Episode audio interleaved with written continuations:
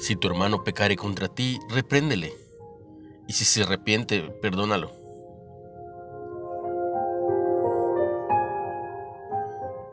Al reflexionar cómo perdonó Manasés, el hombre que mató a su esposo y a algunos de sus hijos en el genocidio de Ruanda, Beata dijo, mi perdón se apoya en lo que hizo Jesús. Él aceptó el castigo de cada acto vil de todos los tiempos. Solo en su cruz encontramos la victoria. Manasés le había escrito más de una vez a Beata desde el prisión, rogándole que lo perdonara, mientras detallaba las pesadillas habituales que lo acosaban. Al principio, ella no podía mostrarle misericordia, y le dijo que lo odiaba por matar a toda su familia. Pero después, Jesús invadió sus pensamientos, y con la ayuda del Señor, unos dos años después pudo perdonarlo.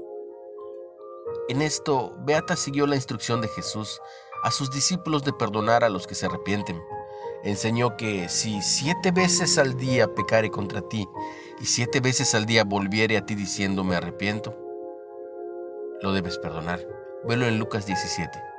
Sin embargo, perdonar puede ser sumamente difícil. Como vemos en la reacción de los discípulos, aumentanos la fe, le dijeron. La fe de Beata creció a medida de que luchó en oración con su incapacidad de perdonar. Si también nos cuesta perdonar, podemos pedirle a Dios que nos ayude mediante su Espíritu Santo. A medida que nuestra fe aumenta, Él nos ayuda a perdonar. Jesús, gracias. Gracias por librarme de mi pecado a través de tu muerte en la cruz. Si alguien que te lastimó se arrepintió, ¿cómo reaccionaste? ¿Cómo podría Dios ayudarte a perdonar en estas situaciones?